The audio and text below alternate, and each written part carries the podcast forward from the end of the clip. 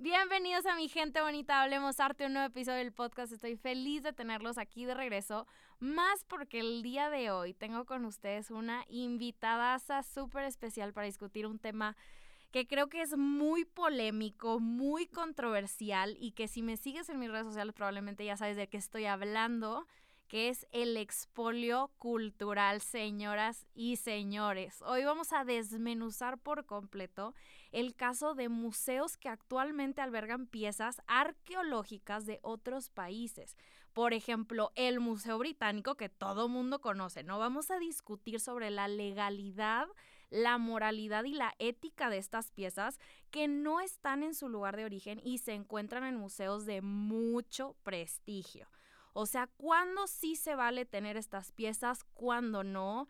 ¿Es legal la colección del Museo Británico en Londres, por ejemplo? ¿Los mármoles del Partenón de Grecia deberían de estar en Londres o deberían devolverlos? Que esto es un chismesazo que lleva años sucediendo, ¿no? La piedra roseta de Egipto, ¿por qué no está en Egipto? Y el penacho de Moctezuma, Roberta, o sea, ¿qué hace esa pieza en Viena que nos la regrese, no?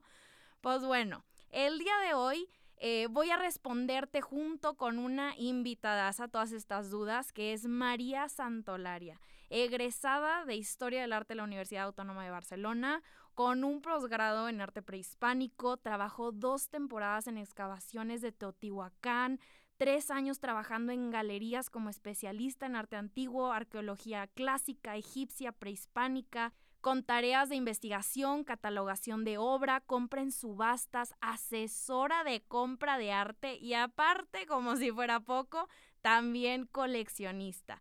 Así que esta mujerón es una diosa y no hay mejor que ella para poder hablar del tema. La plática se puso muy muy buena, déjenme les digo, así que mi gente bonita, hablemos arte, pónganse cómodos, denle un sorbo a su cafecito y ahora sí, vamos a empezar.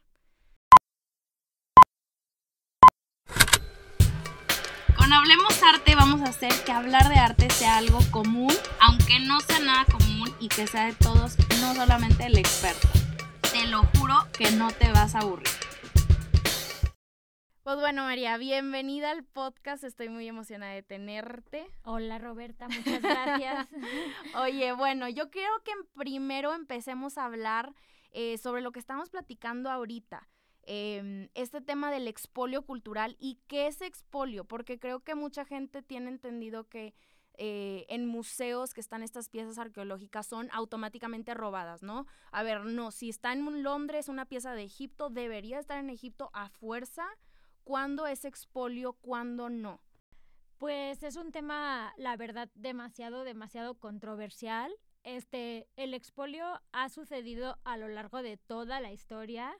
La mayor parte de las culturas ah, se han llevado piezas de culturas anteriores a la suya, este, han, las han reinterpretado, las han maltratado o las han expuesto porque les encontraban que tenían un valor muchas veces más bien por el lado estético porque en realidad no había tanto conocimiento de el valor cultural de las piezas. Entonces, el expolio ha sucedido siempre y pues básicamente consiste en lo que se denomina robo o saqueo arqueológico o artístico, que es llevarse ilegalmente las piezas este, eh, arqueológicas, artísticas, históricas de un lugar este, para, pues, en muchos casos, hacer negocio, ¿no? Exacto. Y que ni siquiera tienen estos permisos para poder hacer estos como saqueos arqueológicos, ¿no? Pues ese es el, el debate en el que nos encontramos, en qué se puede considerar expolio y qué no, porque la legalidad que estamos viendo ahorita como personas del siglo XXI no es los mismos pues cánones legales este, que funcionaban hace ni hace 200 años ni 300 ni prácticamente hace 100 años se tenía el conocimiento de el valor que tiene el patrimonio histórico artístico como ahora lo tenemos todos mucho más claro, ¿no? Yo creo que podemos entender entonces el expolio es, es alguien que se dedica a robar y perjudicar esta pieza y creo que es muy grave como es este tema y que no se debe usar eh, como si fuera cualquier cosa, ¿no? Es, creo que debemos de tener cuidado con estas generalizaciones que hacemos regularmente en pensar que todos estos museos de Europa tienen piezas robadas eh, o que piezas sí, definitivamente hay algunas que son dudosas, pero quiero que el día de hoy podamos usar estos ejemplos que, que ya sé que me traes por aquí para poder desmenuzar y ver que sí y que no, cuando sí aplica el que, mm, eh, no sé, Grecia, por ejemplo, que pida de regreso algunas piezas y se vale. Ajá. Sí, en realidad, este, muchos de los expolios que ahorita consideramos, en realidad se hicieron en expediciones consideradas arqueológicas, con fines como de investigación, para conocer un poco más de las culturas antiguas. Y eh, de hecho con esto pues nos podemos remontar a la época de Napoleón, que es cuando se considera que este, pues se puso como el foco, sobre todo en lo que es la cultura del antiguo Egipto, como que hubo un boom, como lo que ahorita consideraríamos una especie de moda, este, y eso fue a finales este, del siglo XVIII. Y por ejemplo, Napoleón, este, en las en las Napoleón, en las campañas que hizo en Egipto, él ya llevó consigo a personas eh, especializadas. Obviamente no existía la disciplina de la arqueología como se conoce actualmente, pero se llevó a distintos especialistas en campos como la biología, eh, gente que hablaba distintos idiomas, este, topógrafos, químicos, como para poder hacer un poco más de estudio sobre el terreno y sobre las culturas que se iban encontrando y las piezas que se iban encontrando, ¿no? Eh, en estas expediciones, por ejemplo, una pieza de la que vamos a hablar luego es pues fue cuando se encontró la piedra de Rosetta, que es una Uy, de las ese es un chismón bueno. piezas egipcias más importantes que tal vez es como de, pues no tiene tan, parece que no tiene tanto valor estético, porque pues no es, una, piedra. Ajá, eh, no es Pero bueno, a ver, para la gente que no, que no conoce la piedra roseta, ¿no? Vamos a explicarles tantito. Oigan, aquí vamos a hacer como referencias a muchas piezas, yo creo que muy, muy importantes. Entonces pueden meterse a Google mientras están escuchando esto. Pero la piedra roseta es una piedra enorme que ahorita está actualmente en el Museo Británico de Londres y ahí lleva desde hace tan enorme como que mide casi lo que nosotras, ¿Cuánto, ¿Cuánto mide? Mide 115 centímetros de altura. Te lo año. no, eh, pues sí, la piedra de Rosetta es, por ejemplo, eh, una pieza súper, súper importante para eh, la... La piedra de Rosetta es la pieza mm, que ha sido más importante para poder descifrar la escritura jeroglífica egipcia. A partir de la piedra de Rosetta fue cuando se pudo leer jeroglífico egipcio y eso significa tener, o sea, acceso absolutamente al conocimiento del Egipto antiguo, o sea, por completo. Este es una piedra, como decía Roberta, muy grande, de más de un metro de altura y está escrita en tres lenguas, en jeroglífico egipcio en la parte de arriba, en escritura demótica en el centro y en griego antiguo en la parte de abajo. Entonces, este, pues fue eh, François Champollion el que a partir del griego antiguo se apoyó para poder llegar a descifrar ese texto y de ahí este, lograr descifrar eh, pues digo, no la totalidad, pero pues una gran parte de la escritura jeroglífica egipcia. Oye, ¿cómo le encuentran? Fue cuando Napoleón llega a Egipto, que esto, oigan, by the way, esto lo, lo platicamos en mi curso de arte clásico, eh, por si alguien se quiere inscribir en mi, en mi Instagram, pero platicamos em, sobre esto, cómo llega Napoleón a Egipto, la encuentran y llegan los ingleses. Ajá, pues la pieza fue se sabe la fecha exacta, se encontró el 15 de julio de 1799 en una campaña francesa en Egipto. Y este, pues todo el mundo dirá, ¿y por qué está en el British? ¿La encontraron los franceses? Pues más bien es que en, eh, hubo una batalla entre franceses y británicos en Egipto en la que los ingleses ganaron y por eso la piedra fue transportada a Londres este, y lleva, de hecho, en el British Museum desde 1802, que son más de dos siglos, muchísimos años. Y ahí es donde pues la investigaron básicamente y hicieron todos estos descubrimientos importantísimos y poderla conservar. Exacto. De hecho, eh, es una de las piezas más visitadas del museo que luego hablaremos de también por qué los museos europeos no quieren dejar ir algunas piezas, algunas de sus piezas que son pues sus bestsellers o como le queramos llamar, pero pues las piezas por las que la gente realmente visita los museos. Oye, bueno, y este es un caso, lo de la piedra roseta, ¿no? Eh, creo que es importante siempre tener en cuenta la procedencia de, de, de esto que estamos hablando, o sea, de dónde vienen para saber si si pertenecen al museo o no. Entonces, el caso de la piedra roseta, ahí está, pues, legalmente debería de estar ahí, en tu opinión. Em, supongo que al ser una pieza realmente tan importante como patrimonio, pues sí, o sea, no importa el lado estético, pero a nivel cultural, histórico, es una pieza clave. Entonces, pues yo sí puedo entender que Egipto quiera reclamarla de regreso. Obviamente Egipto tiene piezas en todos los museos del mundo, pero probablemente de todas ellas esta a nivel histórico sea la más, importante. Exacto. Oye, a ver, otro ejemplo del que estábamos hablando ayer, el busto de Nefertiti. Ah, ese, ese es, algo hermoso, Un, ejemplo, un ejemplo muy bello. Pues noto, o sea, em, dentro de los museos de Europa, justo también quería hablar de distintos museos para que no pensemos que todo está en el British, porque, pues, no, es, cierto, sino que está bastante repartido. Si te das una ruta, te haces una ruta por Europa, si encuentras variado, mucha joya. Entonces, el busto de Nefertiti, que es una de las obras, o sea, más eh, pues importantes del antiguo Egipto, que Nefertiti fue la esposa, eh, la gran esposa real del faraón egipcio Akenatón.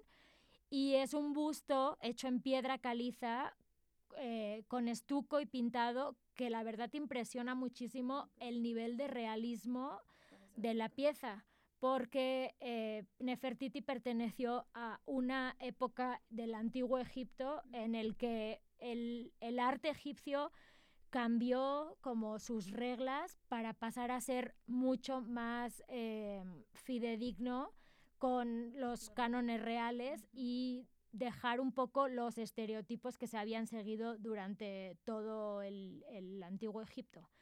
Por eso es un busto de verdad que parece que está viva, ¿no? Es increíble. Es preciosa y aparte, bueno, ¿cómo es que llega hasta donde está ahorita? Este, pues esta pieza no lleva tantos años como la piedra de Rosetta. Eh, en realidad fue un equipo alemán de arqueólogos que la encontró en 1912, a principios del siglo XX, que de hecho fue cuando ya empezó también esta época de, grandes descubrimientos como fue eh, pues la tumba de Tutankamón por Howard Carter en 1922, diez años después. Entonces, el director de este equipo arqueológico alemán este, la encontró, eh, pero se ha considerado que él siempre ocultó el valor real del busto a la hora de encontrarla, aunque él mismo se encargó de negarlo, pero pues pero no es cierto. ¿Qué o sea, vamos a creer? Oigan, estamos hablando que el busto de Nefertiti probablemente, eh, pues a lo que estás diciendo, esto sí puede ser considerado expolio, o sea, esconder su, su importancia o, la, la, grandeza de esta pieza para poderla sacar de Egipto. Ahí ya estás hablando, yo creo que de temas más mayores. Pues mira, la revista Time lo incluye entre uno de los 10 artefactos saqueados más importantes de la historia y se considera que este Borchdart, si tenemos a alguien alemán ahí que nos diga cómo se pronuncia, eh, a la hora de sacar la pieza de Egipto, se la tuvo que mostrar a un funcionario egipcio y que de alguna manera falseó la importancia de la pieza y él Ándale. este, diciendo que solo era un busto hecho en estuco, eh, se le mostró una fotografía y la fotografía estaba pues como que no Nada que ver con lo que Ajá, realidad era. no, que la mostraba, mostraba la pieza con muy poca luz y estaba como envuelta en una caja. Entonces como, pues en realidad, obviamente él sabía la importancia real de la lo pieza. que se estaba llevando, pues se lo Ajá, quería llevar, Exacto, claramente. Totalmente. Y luego hasta la fecha, me estabas platicando ahorita que Egipto ahorita está reclamando esta pieza, porque ahorita está en Alemania. Ajá, se encuentra en el Neues Museum de Berlín. Esta pieza también tuvo varios cambios de ubicación con la, la Segunda Guerra Mundial y todo, Pero, pero, siempre estaba en Alemania. sí, regresó al Neues Museum. Creo que estuvo un tiempo como oculta, como para salvaguardarla durante la. Segunda Guerra Mundial, pero ah, porque esto lo hacían muchos museos. Era Ajá, vamos a llevarnos las piezas más importantes porque probablemente van a llegar aquí y Pero a sí, saquear todo. este, pues es que eh, la verdad el busto de Nefertiti es un símbolo, o sea, y a nivel, ya hablando puramente del nivel comercial, pues sí se ha vuelto un icono de la belleza femenina, es una de las piezas más reproducidas en papiro, en joyería, en souvenirs, entonces... Pues obviamente todos sabemos el valor monetario que para los museos puede- Representa puede esto. tener eso. Entonces sí, pues las autoridades egipcias llevan exigiendo el regreso desde que se eh, presentó oficialmente en Berlín en 1924. Se lleva pues ya prácticamente este, 100 años ahí dándole para que la regresen, pero pues no, No, ha habido no. manera. De hecho, a principios de siglo también Egipto amenazó con prohibir a los alemanes que pudieran eh, seguir, teniendo, este, seguir participando en temporadas de excavación, a menos que regresaran a Nefertiti. Y no lo hicieron. y no, no sucedió. Y sí, o sea, lo que se considera actualmente es que en realidad fue un busto sacado ilegalmente de Egipto. O sea, sí podemos decir que pues sí fue una pieza robada con todas las letras y que por ello debería ser devuelto, ¿no? O sea, Pues y- sí, engañar a exacto, autoridades, y yo que creo que es, engañó. Ujú, es gravísimo. Yo creo que ahí Totalmente. es donde podemos llamar expolio, no estas piezas que, Exacto. que van a, pues, no sé, pasan por excavaciones muy importantes y se las llevan para o conservar o investigar o lo que quieras, ¿no? Pero que están ahí legalmente. Entonces, bueno, el es. gusto de Nefertiti es una cosa. Este, yo creo que podemos pasar al ejemplo que estoy segura que muchos conocen porque ha estado en todas las revistas, en todos los noticieros, si acaso, lo de eh, las esculturas del Partenón. Ah, muy bien. Ese sí es buen Sí, tema. Ay, esta a mí, a mí se me hace triste esta historia sí porque está triste. no está teniendo un final feliz. Yo tengo la esperanza de que Algún día. acabe como a mí me gustaría pensar que va a acabar, Sí. porque siento que se le ha echado muchas ganas. Pero muchas. A ver, muchas. empecemos hablando de las esculturas del Partenón. O sea, Sí. explícanos tantito sobre lo que son para que se puedan dar una idea ahorita mientras lo buscan en Google, pero para que Pues, sepan. Para ubicar un poco, el Partenón es este templo este, de época clásica griega que está en el Acrópolis, que es el monte que está en Atenas. Sí. Este, y este templo eh, estaba dedicado a la diosa Atenea y dentro de él había distintas esculturas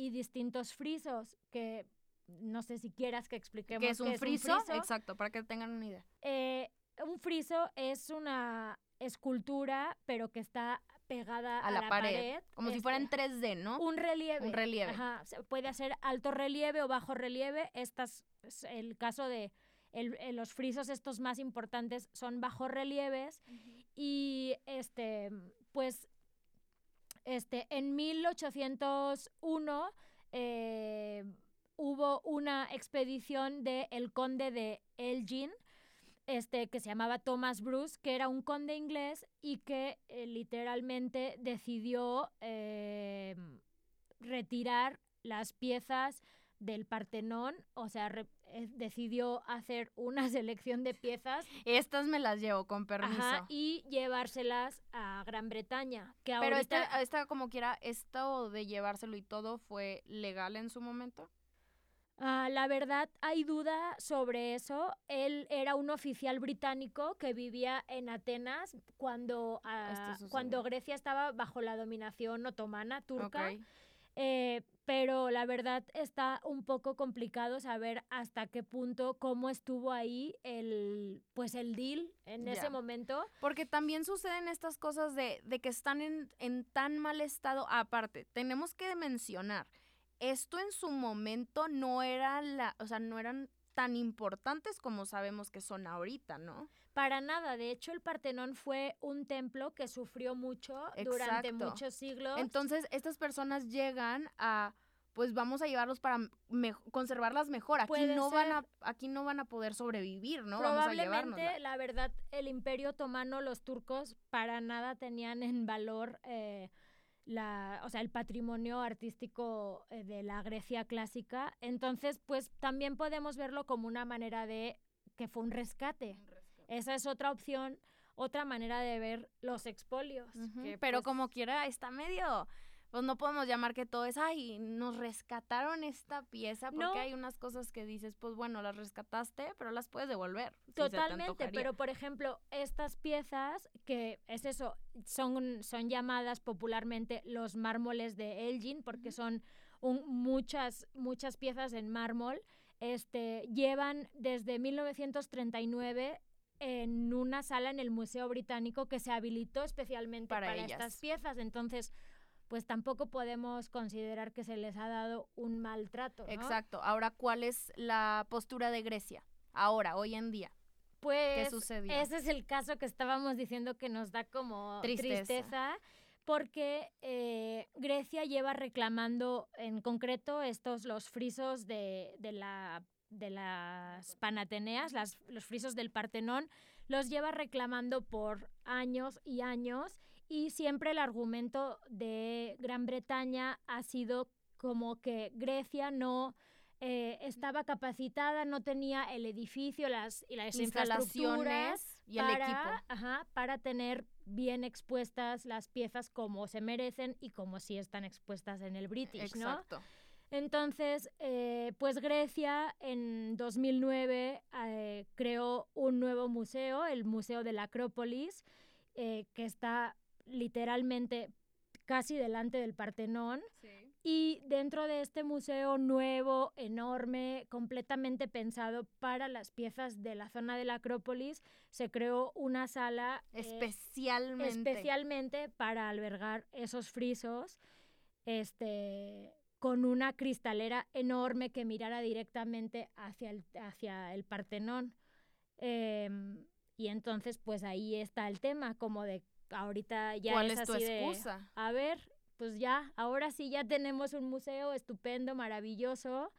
Entonces ahora ya regrésamelas. Pero pues. Y de hecho, él, él estaba leyendo que el director del museo no las quería regresar por pues es que acá tenemos, eso creo que es un tema que lo platicamos también, que dicen acá tenemos más acceso a tantas personas, o sea, muchas personas llegan directamente a este museo, em, o sea, lo estamos como acercando a las masas, que si estuviera en Grecia, probablemente no mucha gente tendría la oportunidad de irlo a ver. Pues y que esto es una decisión como medio, lo llamó hasta decisión creativa, o sea, de que no, aquí lo vamos a tener. Sí, o sea, usó palabras fuertes el compadre. Bueno, pues Grecia también es un país que recibe a muchísimos turistas porque tiene un pasado pues artístico, histórico, súper importante a mí, en este caso en concreto, si me preguntas mi opinión, yo sí quiero que, regresen, las piezas a Grecia, porque la verdad creo que sí se merecen lo estar ahí. O sea, Grecia ha sido, es el padre de la cultura occidental, creo que prácticamente todos le debemos algo a la Grecia clásica, entonces... Sí, es muy triste. creo que este es caso específicamente de, ok, tal vez, eh, o sea, la pregunta es, están ahí legalmente, o sea, su procedencia es fidedigna, ok, tal vez sí, pero deberían de estar, tal vez no, tal vez sí deberían de regresarlo. Obviamente el tema de regresar estas, estas piezas perjudicaría al Museo Británico, yo creo que muy grande, ¿no? Probablemente, pero pues el, el British tiene unas colecciones increíbles de muchas otras culturas del mundo y creo que sería pues mostrar un poco de respeto el sí regresar en este caso. Digo, este ejemplo sí nos hace, bueno, al menos a mí me hace preguntarme como, pues realmente los museos son éticos. Híjole, ahí te veo sonriendo, ¿no? O sea, que hay muchas cosas de ¿Qué es la ética? ¿Qué es la ética? E, es que hay muchas cosas de por medio. Estamos hablando de, de, ay, no pues sé, dinero, de los poder. museos del mundo, estos que estamos mencionando y muchos otros, como el Met en Nueva York, muchos museos se han creado a partir de colecciones privadas, de coleccionistas que de hecho compraron obra, uh, recuperaron, llamen como quieran, pero que al final de sus vidas o en algún punto decidieron cederlas a los museos para que pasaran a ser parte de, de las colecciones. Entonces, tampoco creamos que todos los museos del mundo, o sea, se, hacen estas excavaciones importantes para traerse todas estas piezas. O que muchas, muchas de las piezas que hemos visto todos en museos no las podríamos haber visto si coleccionistas privados no las hubieran tenido antes y hubieran decidido donarlas, cederlas, o venderlas, porque también hay venta a museos, este, para que pues el público en general las podamos ver, ¿no?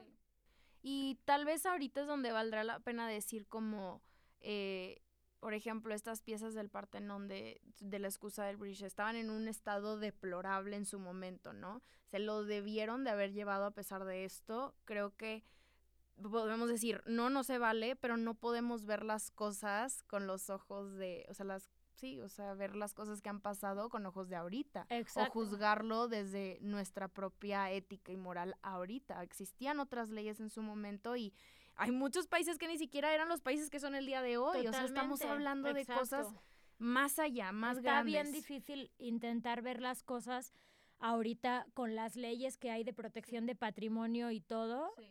Eh, con, hablando de situaciones que sucedieron hace siglos, la verdad. O sea, en aquel momento creo que pues había países con con estos trasfondos culturales importantes, pero con ninguna posibilidad de investigación y conservación para estas piezas. Hoy en día tal vez sí, y eso es lo que reclaman eh, en Grecia, ¿no? Ahí en Acrópolis, de ya tenemos todo esto, regrésenla, por favor.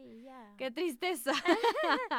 María, y otro, otro tema, o bueno, otro ejemplo que podemos decir, aunque no esté muy claro ahorita, pero el código de Hammurabi creo que es una pieza que muchos conocen. Se pueden meter ahorita a buscarla este, pero es esta, este conjunto de leyes, o sea, es una pieza muy importante y que ahorita está en el Louvre, ¿no?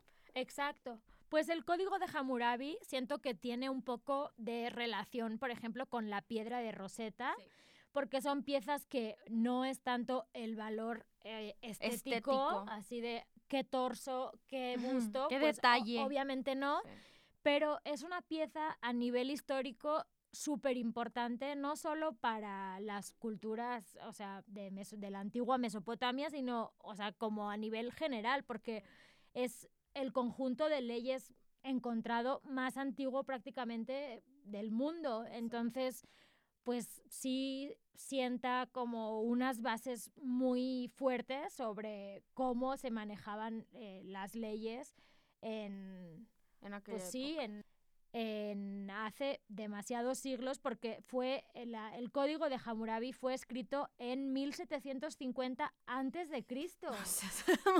O sea, es así, no había nacido nada ni, ni la Grecia clásica ni nada, es hace 2000 años antes de Cristo, es demasiado tiempo. Y se llama el código de Hammurabi porque eh, fue hecho, o sea, por el rey eh, Hammurabi, que era el rey de Babilonia en ese entonces, y este presenta 282 leyes. Ok, y bueno, esta la encontraron, estoy viendo aquí en Irán, ¿verdad? Y ahorita está en el Louvre. Pero estábamos platicando que no se sabe la procedencia, o sea, si de verdad fue legal esta, este, como pues traerlo hacia el Louvre o por qué está ahí? Sí, hubo en, entre 1901 y 1902 hubo unas excavaciones dirigidas por Jacques de Morgan en Susa, que es eh, una de las ciudades eh, antiguas del Imperio Babilónico, y ahí fue donde se encontró, de hecho estaba partida en tres grandes trozos y por eso se ha perdido parte de alguna, o sea, de la escritura, algunas partes. Wow. Pero pues la gente que lo encontró enseguida se dio cuenta de que era una pieza excepcional. Icónica, ¿no? sí. Tenemos algo grande aquí. Y desde que se encontró, en menos de tres meses de, del hallazgo, ya la pieza ya estaba en París, se reacondicionó y se expuso en el Louvre en 1902. O sea, lleva pues más de 100 años expuesta exactamente en el mismo museo por el que pasan millones de de turistas personas al pues, día. sí. Claro. Oye, y bueno, creo que como nuestro último ejemplo y que es lo que la gente quiere escuchar, estoy segura, porque en el live que hicimos la semana pasada. Ya vengámonos Eh, a México. eh, vamos y- a México. Ahora sí, vamos a hablar de una pieza. No, cuando lo hablé en el live, la gente se volvió loca de por favor que lo regresen a nuestro país. Y es el penacho de Moctezuma que traes ahí. Señoras Un y chisme. señores. Yo, o sea, me impresiona muchísimo como El auge o la. es- el amor, pero que hay por el penacho de Moctezuma. Es todo Sí. un súper símbolo del país, o sea, nacional. Increíble y siento que ha sido como súper punta de lanza de muchas cosas como la cantidad de piezas de origen mexicano que están en otros museos en Europa y en otros lados y como que todo el mundo en, en la mente siempre tiene el penacho de Moctezuma Sí, como el más primera importante, plana y wow. cuando pues a nivel artístico y así la verdad podríamos Y esa era la razón porque, oigan, les tengo que decir algo. María no quería hablar del penacho de Moctezuma. No, o sea, me parece una pieza súper interesante, pero a nivel artístico creo que hay otras piezas que están fuera de México que son Más importantes más que el relevantes penacho. que el penacho de Moctezuma. Ok, bueno, hablemos tantito de eso, ¿no? Sí, pues el, el, el llamado, o sea, vamos a ver si es bien llamado o mal llamado, penacho de Moctezuma, pues es un enorme tocado de plumas de Impresionante. distintas aves. La, la parte que se ve en plumas verdes muy largas son plumas de, de la cola de quetzal, ok. que los quetzales creo, si no mal recuerdo, ah, tienen como tres plumas en la cola, entonces échate el cálculo de tipo... ¿De cuántos tuvieron que, que sangolotear? Pues ahí está.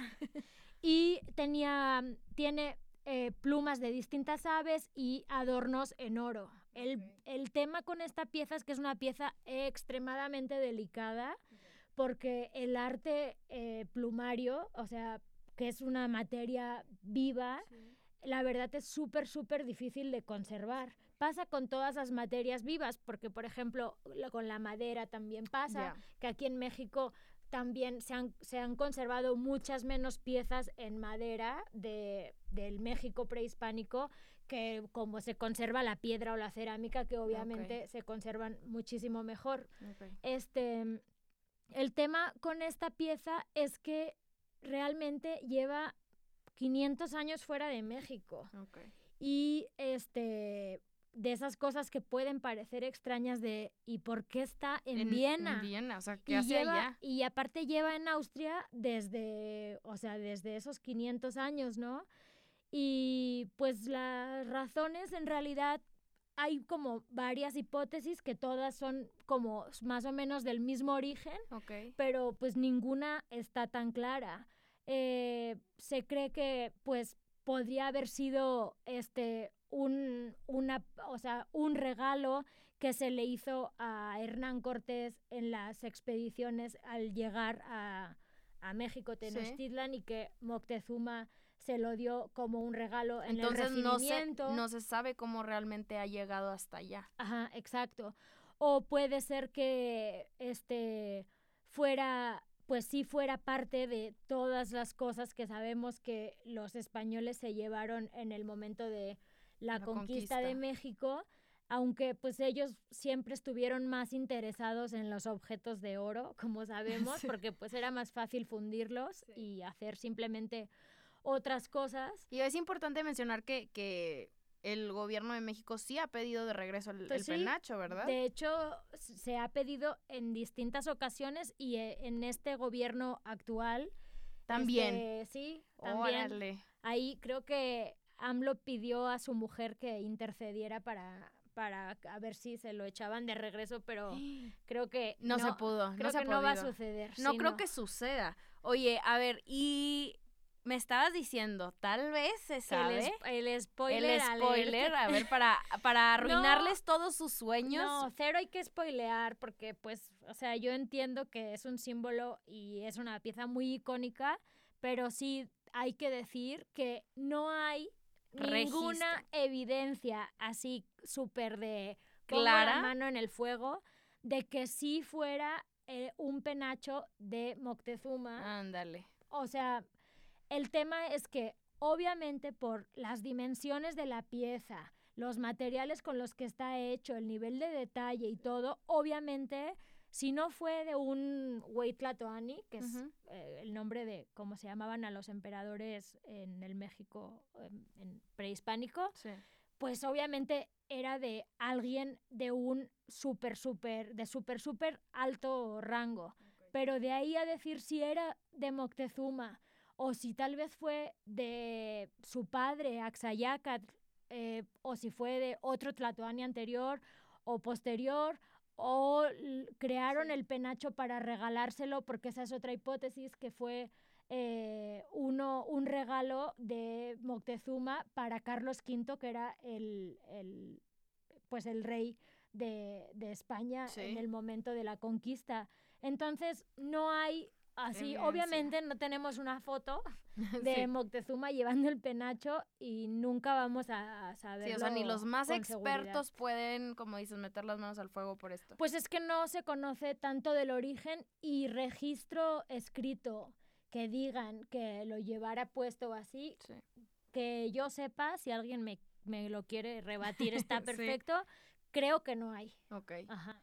Oye, y bueno, yo creo que para ya empezar con nuestras conclusiones y cerrar todo, lo que nos podemos llevar al menos de este episodio y de toda esta plática es que hay muchos casos que parecen robos, pero no lo son, ¿no? O sea, Sí. cómo, cómo durante la historia, cómo ha servido estas piezas de arte. Me estabas diciendo ahorita, eh, sirve como moneda inclusive, son intercambios que se hacen.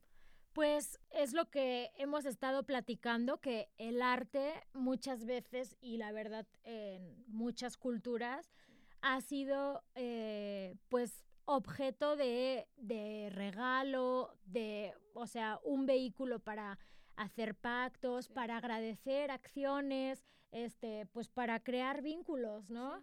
O sea, en realidad, pues sí, es objetos a los que el país de origen considera que tienen un valor importante y que por ello es una muestra como de deferencia Claro. hacia el otro, pues el otro país. Entonces, lo que ha pasado a lo largo de la historia es que muchas veces eh, al usar el arte o la arqueología, en este caso más que estamos hablando, como moneda de cambio, pues tal vez las personas que estaban a cargo de tomar esa decisión no tenían un conocimiento De las piezas. o sea, de, del valor, Exacto. sobre todo, pues, histórico que tenían para sus propias pues, naciones, ¿no? Sí, exacto. Y cómo, pues ahora que se reclaman, ellos se, se, se rigen bajo esto de que pues tú me lo diste, ¿verdad? Pero sí, pero eran otros tiempos. Exacto, es lo mismo que hablábamos antes de cómo, po- cómo podemos juzgar con las leyes actuales cosas que pasaron hace siglos. Entonces, eran otros tiempos, otras situaciones políticas, otro tipo de pactos y pues otras reglas del juego, ¿no? Sí.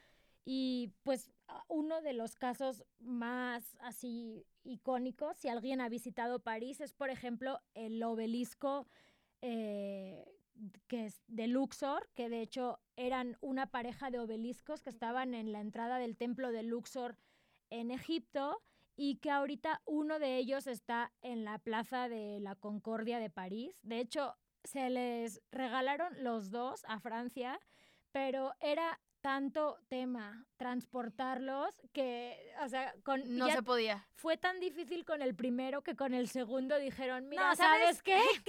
Quédatelo, ya chiquito. mejor ahí déjalo. Y sí, pues el gobernador de Egipto de 1830 eh, los ofreció a, a Francia. De hecho, dicen que fue un poco como presionado por Champollion, que mm. fue este... El, cuate que estábamos mencionando con lo de Rosetta la piedra de Rosetta. Dicen que ahí fue como instigado. Entonces, nunca se sabe bien cómo están esas cosas. Pero pues sí, ese obelisco lleva desde 1830 en París. Y de hecho, este, pues obviamente el mismo que estábamos hablando, Saji Hawass, que fue el exsecretario de, como del Departamento de Arqueología de Egipto en estos últimos años, el mismo que reclama a la Nefertiti, pues también ha reclamado, o sea, de hola, a ver, este obelisco qué. Pero pues no, no creo que suceda. De hecho, también reclamó la piedra de Rosetta de regreso. Anda, mira nada más. Oye, yo creo que, eh, porque también hay mucha esta discusión, y de hecho lo vi, o sea, muchos comentarios ahí en el en vivo que hice la semana pasada, de, pues es que hay que regresar estas piezas, o sea, hay muchas piezas de que, ok, vamos a regresarlas a su país de origen o a estos museos que ya tienen esta infraestructura y lo que quieras. Uno, es imposible. O sea, empecemos a hablar de, de, de la cantidad de piezas arqueológicas, de, de, de, pinturas y todo, que bueno, pinturas es otro tema porque eso sí era, o sea, era pues comercializable, ¿no? Entonces, bueno, pero eh, no se puede regresar absolutamente todo. Pero hay el caso de Egipto, cómo reclama muchas piezas pero estábamos platicando, es imposible. Egipto no tiene ningún, o sea, no tiene la infraestructura, ni los medios, ni absolutamente nada. O sea, imagínate que a Egipto ahorita se le regresara todo, lo que tiene en el mundo. O sea, no hay manera, de verdad, pobre gente. Sí. O sea, no, no hay manera de que lo tengan expuesto en unas condiciones dignas. Sí. Entonces, pues también hasta ahí es donde pues preguntarse eso. Son piezas que podemos considerar que han sido rescatadas, están expuestas en buenas condiciones. Muchas en los museos también todos pensamos que, ay, todo lo que tiene el museo está expuesto. Pues no, señores. Normalmente así de que un 20% de la colección claro. está expuesta y el resto está en bodegas, pero obviamente se hace un trabajo de restauración, de catalogación, de conservación. Entonces, este, pues Egipto, por ejemplo, es un caso, es un país complicado porque pues es un país como de bajos recursos que sí vive muchísimo gracias al turismo que recibe, pero pues es un país con un clima eh, complicado, mucho, muy caluroso, con, en un contexto muy desértico y que pues no tienen grandes presupuestos para poder este, conservar albergar y aparte seguir haciendo todas estas excavaciones porque, o sea, falta mucho por conocer de Egipto. Exacto, eso hablábamos. Por ahorita, si de hecho, si siguen las noticias, en Egipto ya está acabando de construir el nuevo, su nuevo museo arqueológico, que por lo visto va a estar increíble y va a estar cerca de, de la, como cerca de las pirámides de Giza. Ya y se ve que va a estar espectacular, pero el museo actual, hasta donde han estado las piezas más importantes de Antiguo Egipto, la verdad eh, es un edificio que debe tener mínimo 200 años, con unas o sea, unos mm, protocolos de eh, museografía y todo bastante justos, excepto la parte del el tesoro de Tutankamón, que obviamente está expuesto increíble porque aparte son piezas con mucho valor monetario porque pues hay mucho oro en esas salas, ¿no? Pero el resto sí son piezas y sí son salas que la verdad no es que no tienen, no sean abasto. No de hecho, eh, y sobre el tema de el caso de Egipto, es un país en el que no, o sea, no pensemos que ya se ha encontrado todo. O sea, en Egipto se puede seguir trabajando años, yo digo que siglos, siglos, y se van a seguir encontrando tumbas y mil cosas. Pues claro, hay de hecho, o sea, una estadística que se conoce al menos, no sé, es que me voy a inventar aquí la estadística, ¿verdad? No la quiero decir tal cual, pero se conoce un porcentaje muy, muy pequeño de lo que en realidad era Egipto en, en aquellas épocas. Entonces, bueno. De hecho, si les gusta así clavarse en el tema de, de, en el caso específico de Egipto, les recomiendo muchísimo un documental que está en Netflix que se llama Los secretos de la tumba de Saqqara. para que vean que ah, creo que está rodado en el 2020 o si no, literal 2019. o sea, es muy reciente. Sigue habiendo, o sea, temporadas de excavación y siguen encontrándose unas cosas maravillosas, pero justo en el documental dejan muy claro que hay un problema de financiamiento muy fuerte. O sea, no, pueden seguir trabajando porque literal se les corta el, dinero. El dinero y, deja tú, es pesadísimo. Hablemos de las condiciones climáticas que vive Egipto. Entonces, sí, son países con, con mucho patrimonio, pero bueno, nosotros, pues, México también es un país que tiene demasiado patrimonio arqueológico todavía este, bajo vegetación y bajo el suelo y hay muchísimo por descubrir en México, pero pues normalmente los presupuestos son los que acaban mandando sobre, sobre esas cosas. Pues bueno, yo creo que estos museos son los que cuidan y tienen todas estas obras, pues que recordemos que cumplen con con esta labor de exponernos todas estas obras y que lleguen a tanta gente, ¿no? Este, que tal vez no podrían llegar a otros lugares y pues hacen el, trabajo necesario. Eh, se me hace muy importante recalcar que no podemos hacer generalizaciones en cuanto a este tema. Nos pueden parecer robos o nos puede parecer poco ético, lo que sea, pero lo importante de seguir investigando cada caso en específico, porque la procedencia es muy, muy importante cuando hablamos sobre estos temas, ¿no? Entonces, este, pues bueno, no sé si quieras agregar últimas cosas.